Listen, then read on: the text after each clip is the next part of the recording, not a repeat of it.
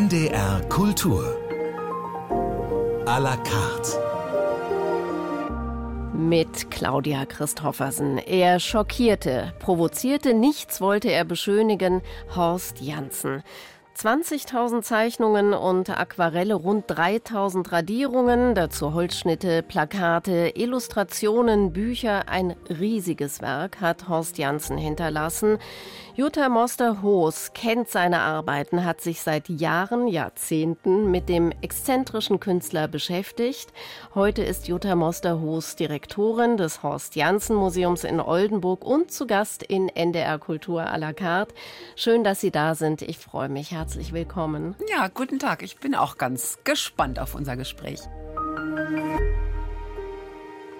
Frau Moster-Hoos, Sie sind Kunsthistorikerin. Sie haben in Heidelberg studiert, haben über den Bildhauer, Skulpturenkünstler Klaus Buri Ihre Dissertation geschrieben. Klaus Buri in seiner künstlerischen Ausrichtung weit entfernt von Horst Janssen. Ja. Das stimmt. Mhm. Wie ging der Weg von Klaus Buri zu Horst Janssen? ja, gut, die Doktorarbeit dann an der Uni und ich hatte nach einem Volontariat in Krefeld dann eine Anstellung in einer Galerie in Frankfurt und dort ging es um Gemälde und Zeichnung. Allerdings hatten die einen Schwerpunkt auf informeller Kunst, die Galerie Appel und Fertsch. Und trotzdem war dann so die Beschäftigung mit der Zeichnung, mit der Grafik schon zentral. Und ich muss allerdings dazu sagen, bevor ich die Stelle am Horst Jansen Museum hatte, war jetzt Horst Jansen einer unter vielen für mich. Ne? Das muss ich gestehen. Ich habe mich dann natürlich, das ist kein Buch mit sieben Siegeln, man kann sich einarbeiten und einlesen. Und das habe ich dann getan. Mich würde auch noch interessieren, Horst Jansen ist 95 gestorben. Sind Sie ihm noch begegnet? Haben Sie ihn live erlebt? Es hätte ja sein können, ja. Ne? aber ich komme tatsächlich aus dem Süden der Republik und wir sind dann aus privaten Gründen nach Oldenburg umgezogen mit der Familie. Und dann wurde dieses Museum gebaut, 2000 eröffnet. Ich habe mich beworben, ich habe die Stelle bekommen und dann ging es los eigentlich mit der in die Tiefe bohrenden Arbeit zu Horst Jansen, ja. Sie waren von Anfang an dabei, zuerst als wissenschaftliche Leiterin, später dann 2010, Zehn? genau, also zehn Jahre später mhm. im Grunde wurden Sie Direktorin. Mhm. Man muss sagen, das Museum wurde eröffnet in Oldenburg. Es gab vorher in Hamburg ja auch schon Überlegungen. Da war Horst Janssen aber dagegen. Das wollte er gar nicht. Ne? Ja, ja, genau. Also es gab wirklich äh, die Überlegung, in Bauers Park in Blankenese ein Museum zu errichten. Und Janssen war da sehr gespalten. Und als es wirklich etwas ernster zu werden drohte, muss ich schon sagen, hat er das Handtuch geschmissen. Also er war doch von dieser Vorstellung oder Aufgabenstellung, dass er ein Museum füllen sollte, obwohl das Övre das natürlich hergegeben hätte, ja, so beeindruckt oder überwältigt oder doch, ja, mich hat es erinnert, die Reaktion an die zwei, drei Angebote, die er auch hatte, eine Professur zu übernehmen mhm. in Hamburg. Das hat ihn dann doch geschreckt und er konnte es dann nicht erfüllen oder wollte sich der Aufgabe nicht stellen. Warum wurde es dann in Oldenburg möglich? Ja, tatsächlich, man muss sagen, es geht auf eine private Initiative zurück. Eine große Hamburger Privatsammlung, nämlich die von Karl Vogel, der an der Hochschule Präsident war und Janssen gesammelt hat, die kam nach Oldenburg über einen Mäzen. Der Mäzen heißt Klaus Hüppe, ist verstorben unterdessen seit einigen Jahren. Ein sehr erfolgreicher Unternehmer. Und der hat gesagt, ich kaufe diese Sammlung an, wenn die Stadt Oldenburg damit auch was anstellt, wenn ein Haus gebaut wird, wenn ein Haus umgewidmet wird, zu einem Jansen-Museum gemacht wird, dann bringe ich das als Stiftung ein. Und er hat wirklich diesen Anstoß gegeben, um das Museum dann zu errichten. Wie immer gibt es bei NDR Kultur à la carte auch Musik. Sie haben sich Remembering vom Jazz-Bassisten Avishai Cohen gewünscht. Was hat es damit auf sich? Ja, also mit Jansen hat es nichts zu tun. Ja. Ich habe ihn entdeckt vor, also ich habe ihn sowieso nicht entdeckt, aber ich bin auf ihn gestoßen und ich finde die Musik inspirierend, aber auch beruhigend und gerade das Stück, das hat ja auch so ein bisschen was von Minimal Music tatsächlich. Mhm. Es gibt ja so Schleifen da drin, da kann man sich schon so schön verlieren, wenn man mal einen sehr anstrengenden Tag hatte. Das ist vielleicht die Idee.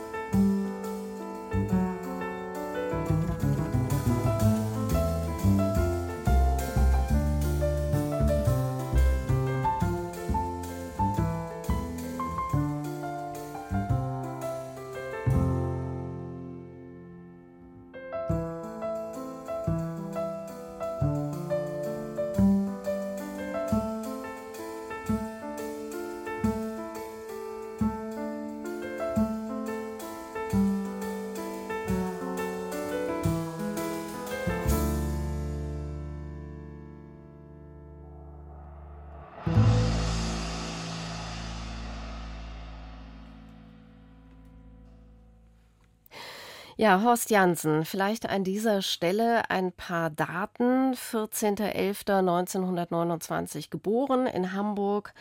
Sohn einer Schneiderin, der Vater unbekannt. Er wächst in Oldenburg bei der Mutter, bei den Großeltern auf.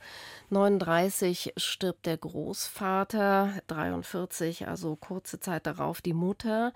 1942 kommt Janssen in eine Napola, war also Schüler der Nationalpolitischen Erziehungsanstalt Emsland. Nach dem Krieg nimmt ihn die Tante zu sich nach Hamburg die ihn nach dem Tod der Mutter adoptiert hat und Janssen kommt damit zur Kunst. Das ist interessant. Er studiert an der Landeskunstschule bei Alfred Marlau. Das sind jetzt die Fakten. Als Mensch war Janssen, davon berichten ja seine Biografen, ein echter Sonderling muss man sagen. Mm, mm, Egoman, ja, ja. ständig betrunken, ständig, gewaltaffin, ja. so, ja, ständig ist vielleicht übertrieben, immer wieder mal aber immer wieder, genau.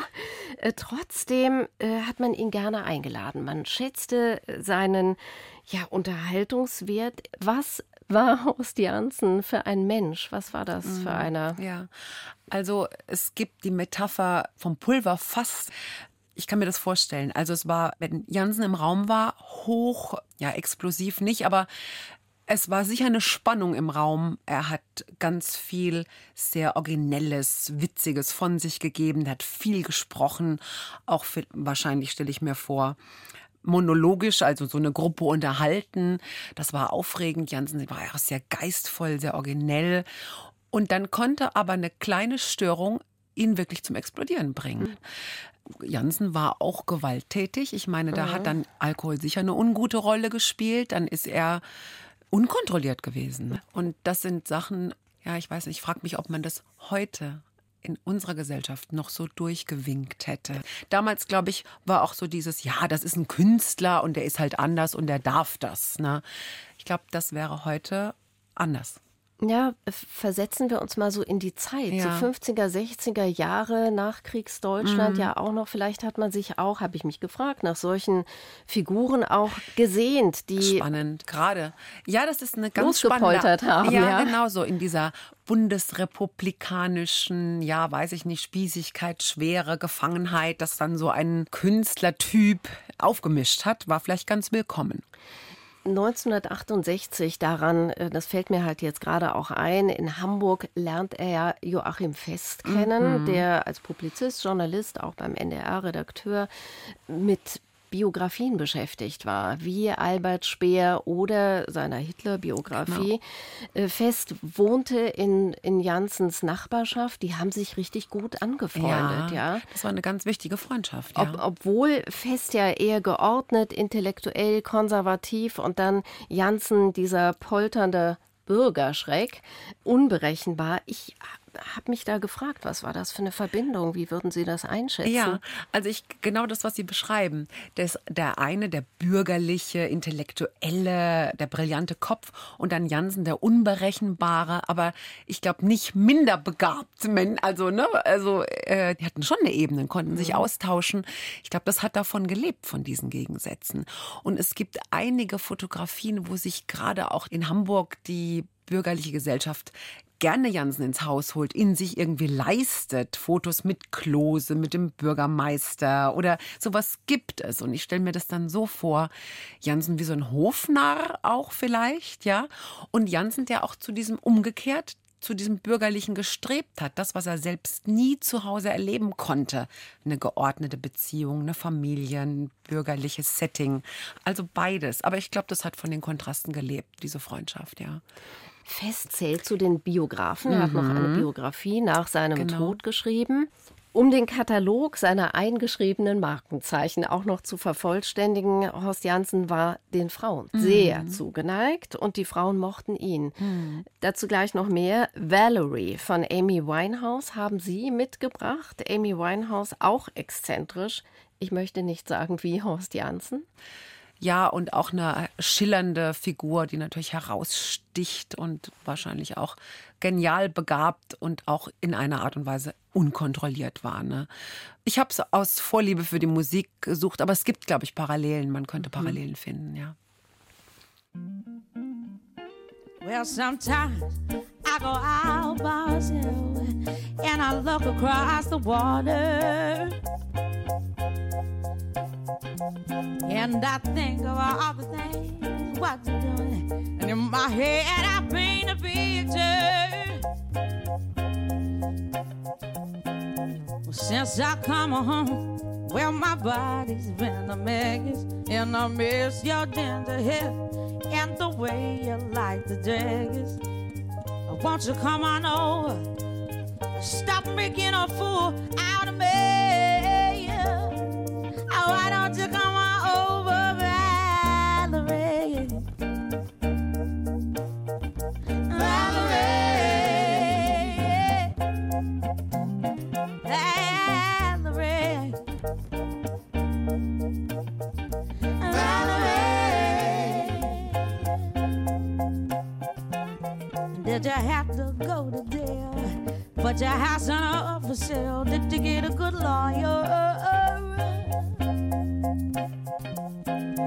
I hope you didn't catch a thing.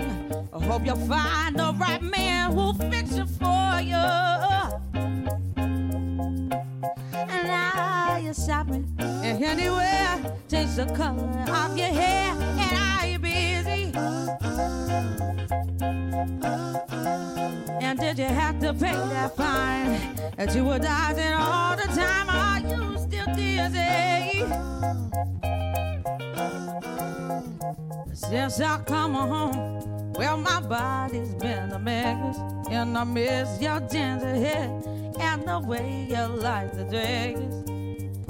To come on over. Stop making a fool out of me.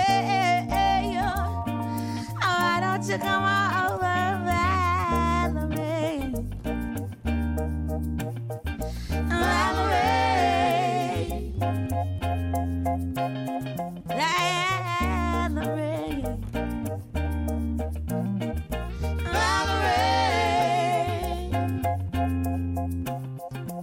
Well, sometimes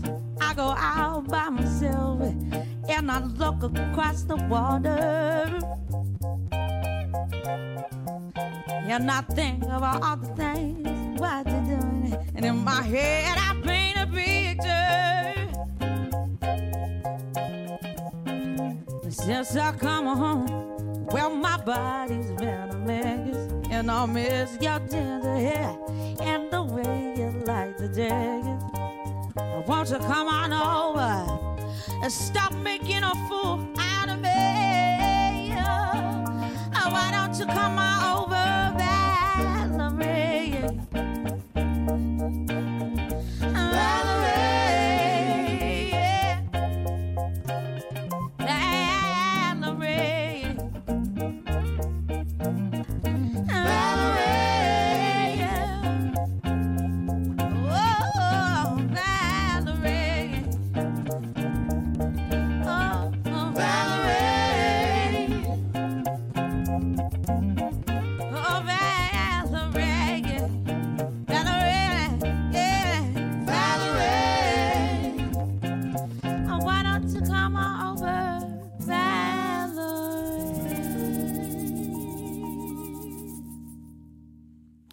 Janssen und die Frauen. Mit vielen Frauen lebte er zusammen. 18 kann das sein? Ja, Ja, vielleicht. Äh, oder noch mehr. Wir wissen das gar nicht Ja, genau. sind Horst viele. Janssen war auf jeden Fall dreimal verheiratet. Vier Kinder von vier verschiedenen Frauen. Janssen hatte einen enormen Musenverbrauch. Sie, Frau Moster-Hoos, haben sich diesem Thema ja intensiv gewidmet, haben eine große Ausstellung 2002 in Oldenburg gemacht.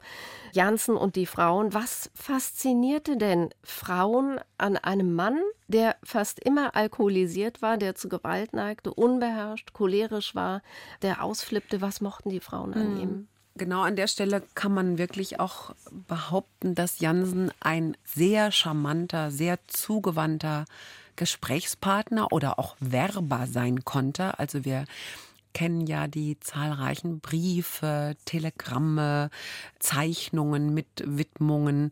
Wenn er eine Frau umworben hat, hat er sich alles Mögliche einfallen lassen und wurde da auch nicht müde. Und die Einfälle sind nur so gesprudelt, wie er sie umgarnen kann, wie er sie bezirzen kann. Und das kann ich mir schon vorstellen. Also, dass einige da auch sehr positiv und sehr geschmeichelt reagiert haben. Und das war ja auch der Fall. Beim jungen Jansen hat es wahrscheinlich so funktioniert, beim älteren unterdessen erfolgreichen Künstler war vielleicht auch die Idee, oh, das ist jetzt so ein bekannter, toller, wichtiger Mann und Künstler, war vielleicht auch eine Attraktion dann für die eine oder andere Frau große Verliebtheit meistens in der Anfangsphase und dann gehen die Beziehungen in der Regel schlecht aus. Ich glaube, alle gehen eigentlich schlecht aus, ja. War er ein Frauenversteher? War er geduldig, wenn er Frauen mochte? Ja, ich würde es immer so für die Anfangsphase behaupten. Mhm. Ne? Das ist dann immer Jansen, der nicht gerne gereist ist, hat dann aber auch eine Reise angetreten, obwohl er sich gar nicht wohlgefühlt hat im Ausland oder so. Das macht er dann den Frauen zuliebe. Paris, war das nicht so eine Sache? Auch, auch das, ja. Der ist ja gar nicht aus dem Hotel das gegangen. Das ist so, das hat ja. Birgit Jakobsen uns so berichtet und ich mag das gerne glauben natürlich.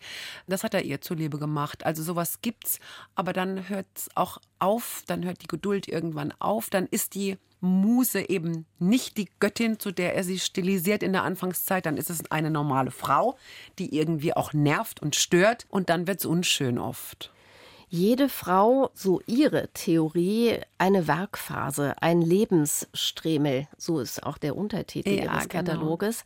Gehen wir doch da mal rein. Also, wie hat sich das, habe ich mich gefragt, also bei den, wie haben sich die Bilder ausgedrückt? Ja unter diesen Beziehungen. Ja, man kann ja ein, zwei Beispiele anführen.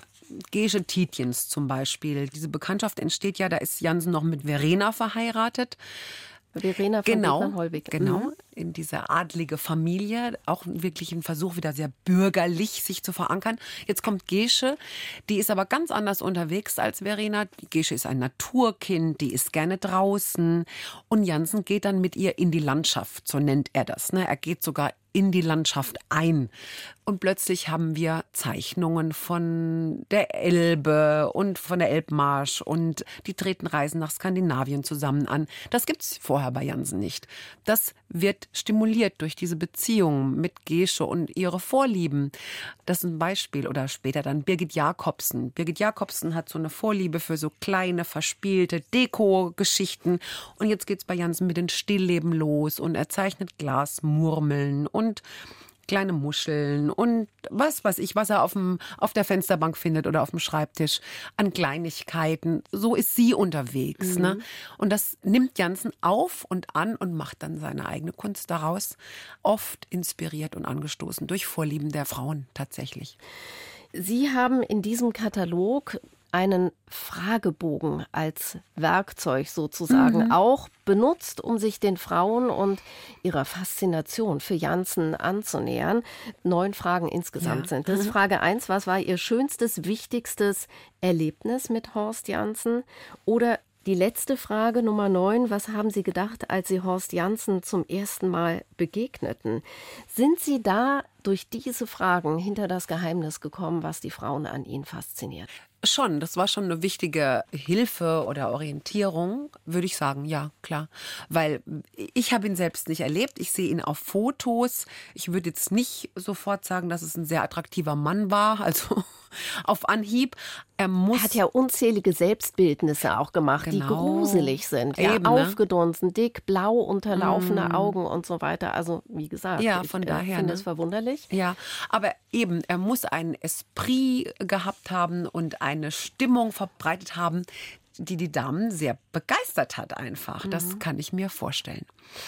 Welches Frauenbild hatte Horst Janssen von den Frauen? Also er mhm. hat sie mhm. gemalt. Es gibt ja auch viele Frauenbilder, alte Frauen, einsame Frauen, mhm. nackte Frauen. Also eigentlich ja immer wieder schonungslos. Auch. Ja, das stimmt.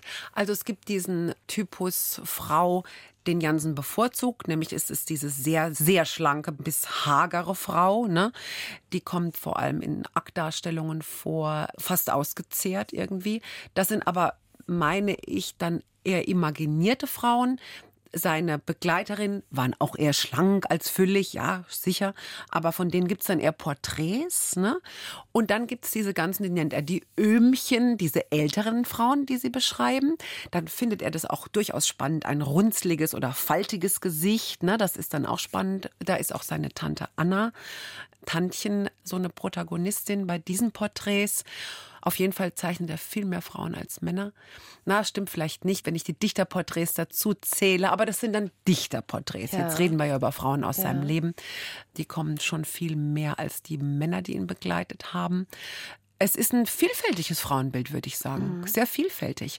Und er hat sich sehr hingezogen gefühlt zu den Frauen. Absolut. Also nicht nur in Liebesbeziehungen, sondern auch, ja, vielleicht als ergänzendes Prinzip, das weibliche Prinzip so. Hm. Vielleicht insgesamt auch so. Also so wie es mit Fest war, ja. auch, dass ihn doch die Gegensätze auch irgendwie angezogen haben. Ich kann mir das vorstellen. Mhm. Mhm. Hamburg war für Horst Janssen Lebensmittelpunkt. Er hatte sich künstlerisch entfaltet. Dennoch, lange war kein Museum in Hamburg bereit, ihm eine Ausstellung zu widmen. Er bekam seine erste große Ausstellung in einer anderen Stadt in Hannover. Darüber reden wir gleich. Wir gehen musikalisch nach Hannover mit Georg Friedrich Händel, der Jahrhunderte vor Horst Janssen nach Hannover kam und Hofkapellmeister war von 1710 bis 1712. Die Sarabande von Georg Friedrich Händel mit Ragnar Schirmer am Klavier.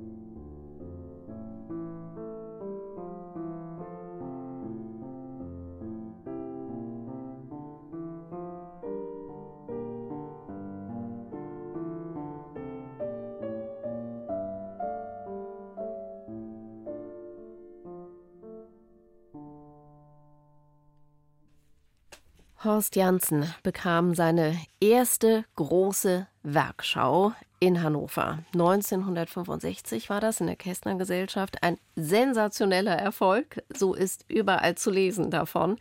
Für Horst Janssen, für den damaligen Direktor, der auch noch gar nicht so lange da war, zwei Jahre oder so, Mhm. Wieland Schmid. Genau. Und für Hannover auch. 1965 wurden immerhin auch Arbeiten von Picasso, von Marcel Duchamp, von Zero-Künstlern ausgestellt. Also Janssen befand sich hier in einer prominenten Künstlergesellschaft. Wieland Schmid, wie gesagt, war noch gar nicht so lange in Hannover. Wie kam der auf Horst Janssen? Also es ist so, dass tatsächlich der Galerist Hans Brockstedt, der später in Hamburg viele Jahre eine Galerie geleitet hat, seine ersten beruflichen Anfänge in Hannover gestartet hat. Das stelle ich mir vor, dass das der Zusammenhang war, dass schon Wieland Schmid einen Hinweis bekommen hat oder über diese Galerie, die in Hannover wirklich, also wo es in Hannover beginnt, auf Jansen aufmerksam wurde, der ja damals 34 Jahre alt war. Und dann hat er ihn in Hamburg besucht, hat ihn einige Male besucht im Vorfeld dieser Ausstellungen. Und ich glaube, er war ganz einfach begeistert von der Qualität dieser Zeichnungen, die er da sehen konnte. Und glaube ich auch von diesem Jansen, von seiner Persönlichkeit auch fasziniert. Und für Jansen eine ganz, ganz wichtige initiale Ausstellung natürlich, diese große Einzelausstellung. Welche Arbeiten wurden da gezeigt? Ja, also ich meine, wir reden dann über das Frühwerk oder das mittlere Werk. Es sind Radierungen, aber auch viele Zeichnungen, in denen Jansen sehr gesellschaftskritisch unterwegs ist. Ich finde so ein bisschen entlarvend Personen zeigt oder auch so Berufsgruppen, die Generäle oder wie er sie dann nennt.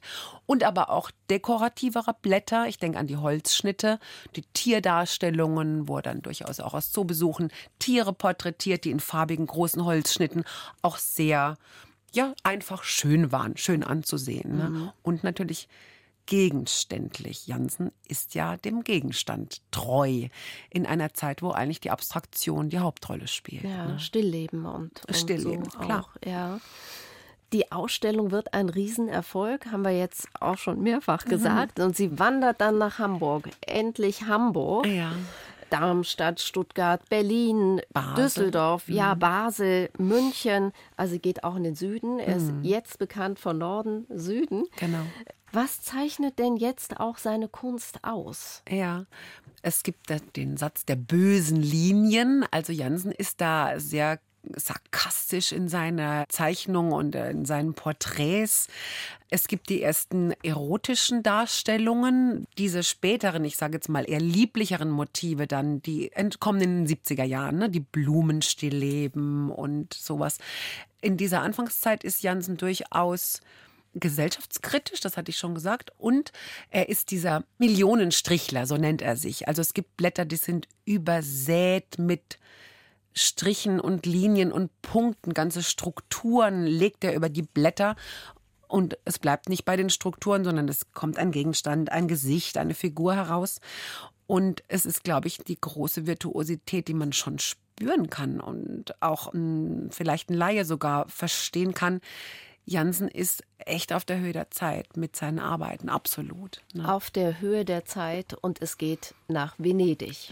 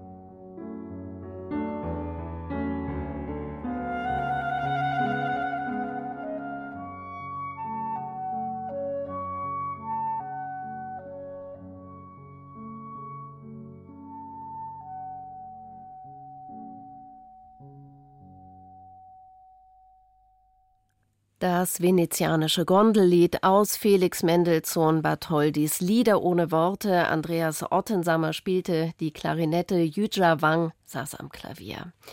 1965 haben wir jetzt gerade besprochen, die große Ausstellung in Hannover. Jetzt geht's richtig los bei Janssen. Also 68, 1968 wird er nach Venedig eingeladen. 66 Zeichnungen gehen zur 34. Biennale und Horst Janssen erhält den großen Preis für Grafik.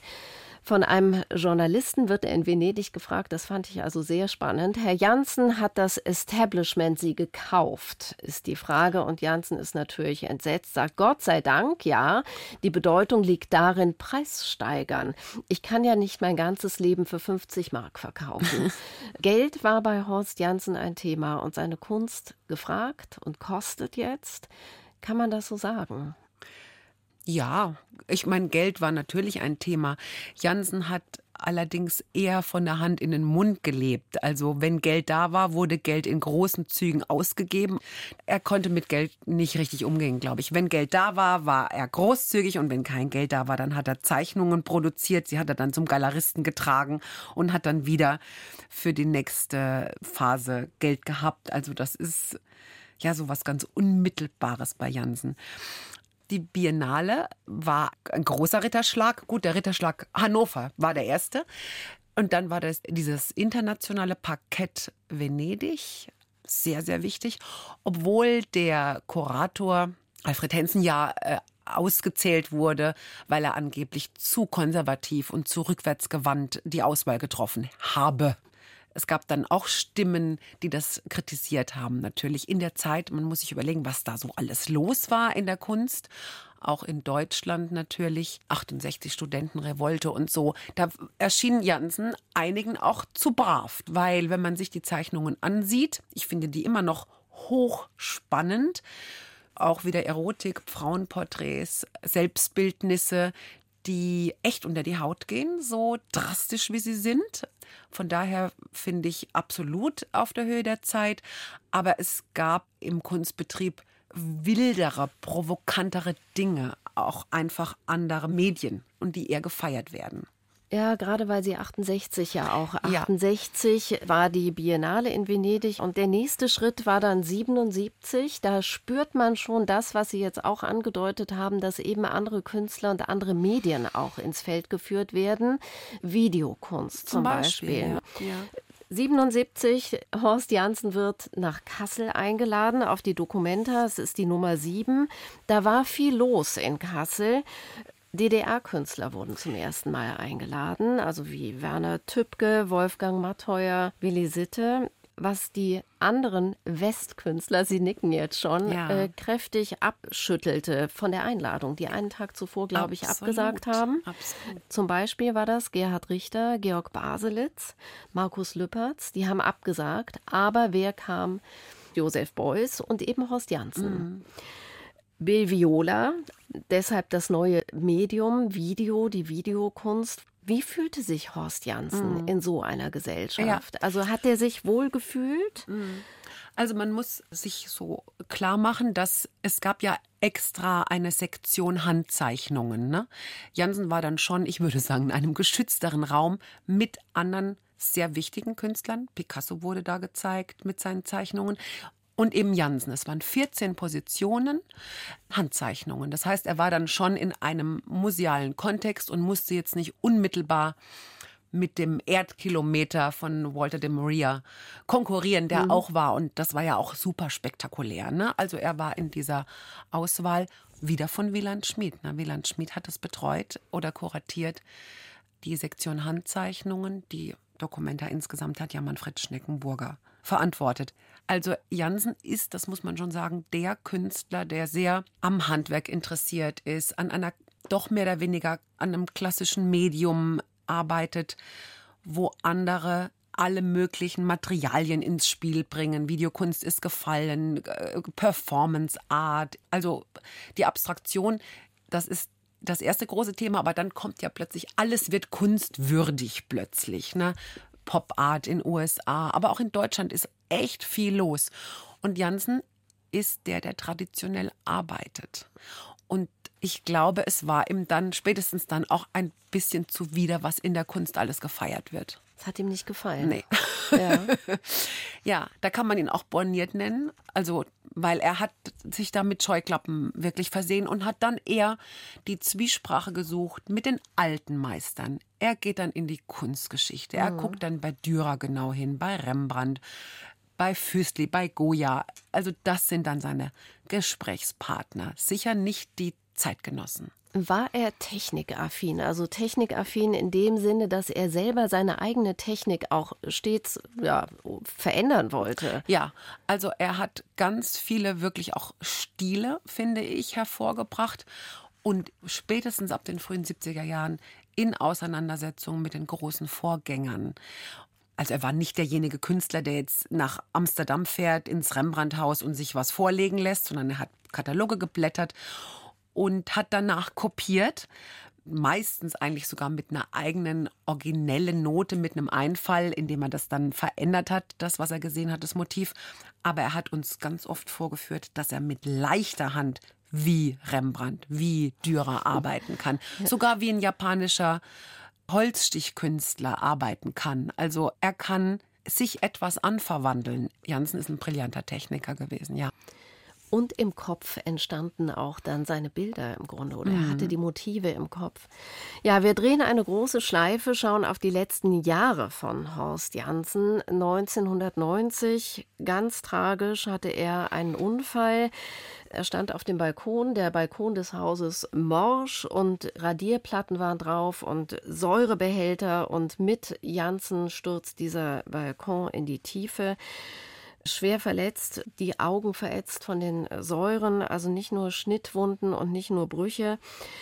Von diesem Unfall erholt er sich halbwegs, malt aber jetzt anders, kräftiger und, und viel farbintensiver. Drückt sich hier auch die innere Verfassung aus, in der er ist? Hm.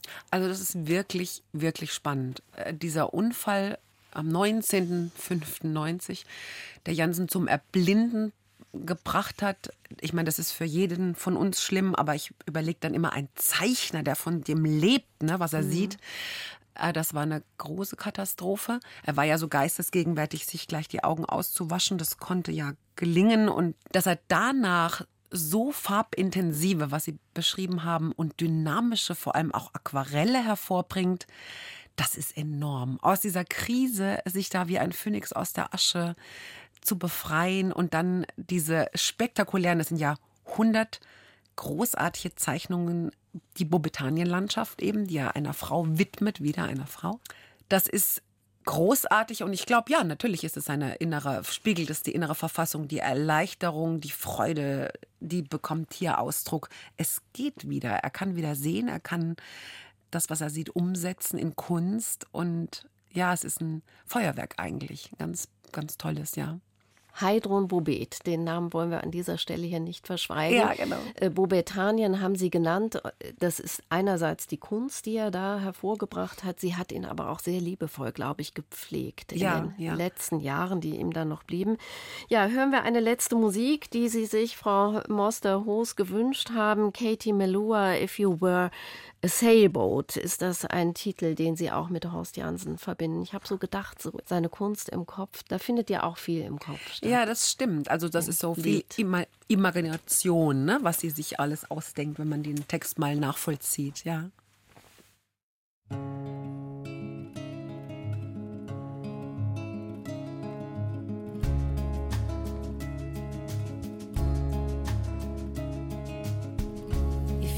cowboy, I will trail you. If you're a piece of wood, to the floor. If you're a sailboat, I would sail you to the shore.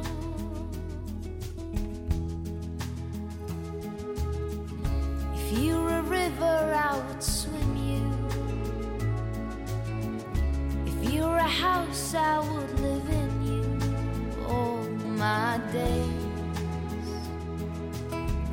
If you're preacher, I'd begin to change my ways.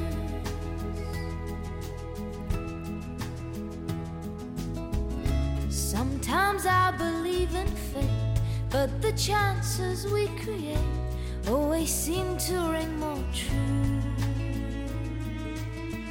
You took a chance on loving me, I took a chance on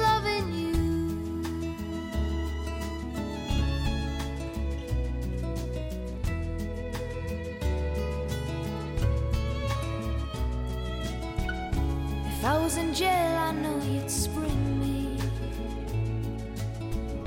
If I was a telephone, you'd ring me all day long. If I was in pain, I know you'd sing me soothing songs.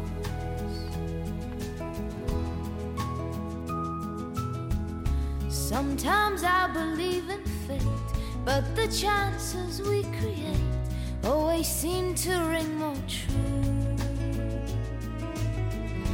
You took a chance on loving me, I took a chance on loving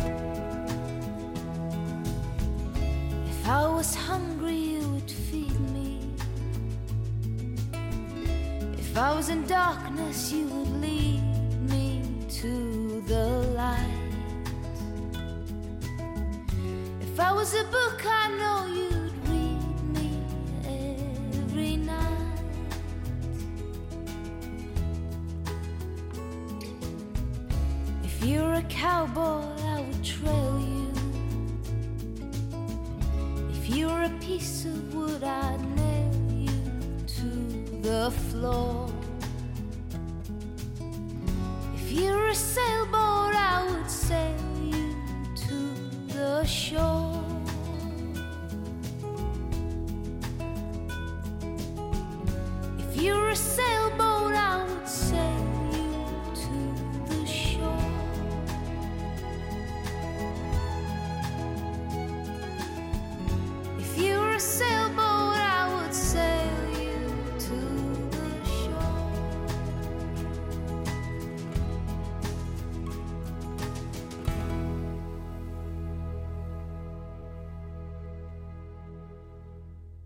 Katie Melua und das Segelboot. Das hat mich natürlich jetzt interessiert. Wir haben ein bisschen geplaudert während der Musik und Jutta Mosterhoos segelt nicht, aber sie tanzt. Ja, es ist äh, so, dass ich als Kind wie viele Mädchen äh, Ballettstunden hatte. Und als ich erfahren habe, dass es in Oldenburg durchaus eine Erwachsenentruppe gibt, die Unterricht nimmt, habe ich gedacht, das hat mir immer riesen Spaß gemacht. Und ich habe jetzt natürlich überhaupt keine Ambitionen im Sinne Bühne oder irgendwas, aber dieses Training an der Stange, in der, dann en milieu heißt es ja dann in der Mitte.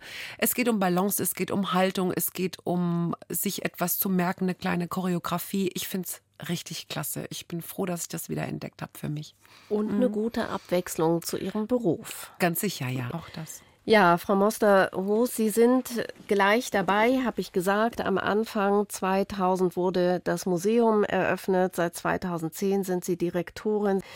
Wie halten Sie heute in Ihrem Haus, in Ihrem Museum Horst Janssen wach? Gibt es eine langfristige Ausstellungsidee, eine Konzeption, die Sie wie einen roten Faden verfolgen? Ist das so? Ja, tatsächlich gibt uns Horst Jansen das Profil für das Haus, insofern als wir Zeichnungen und Grafiken ausstellen, aber durchaus auch zu anderen Künstlern oder Künstlerinnen Themen finden. Also wir zeigen nicht nur Jansen, aber immer wieder Jansen.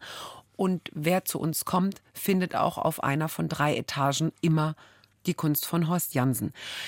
Da er sehr vielfältig war, Gott sei Dank, fällt es uns nicht schwer, immer wieder Ideen zu entwickeln, Themen zu bespielen, die sich andocken lassen. Also es gibt dialogische Ausstellungen, Jansen und Goya, Jansen und Füßli. Also wir gucken sozusagen durch seine Brille in die Kunstgeschichte. Dann die vielen klassischen Sujets, die es gibt.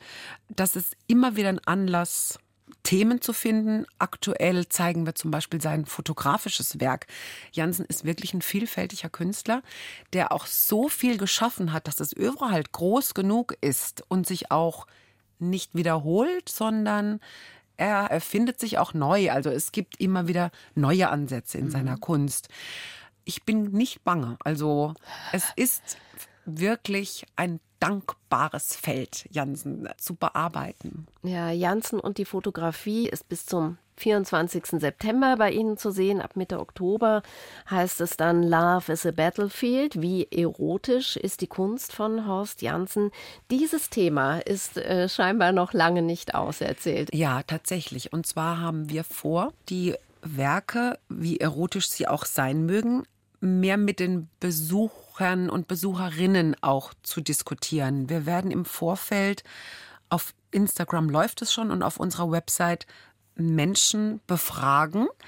Was seht ihr? Guckt mal genau hin. Haltet ihr das für Realität, für Fiktion? Ist das etwas, was vielleicht erotisch ist oder auch verstörend? Es gibt ganz verstörende Blätter bei Jansen.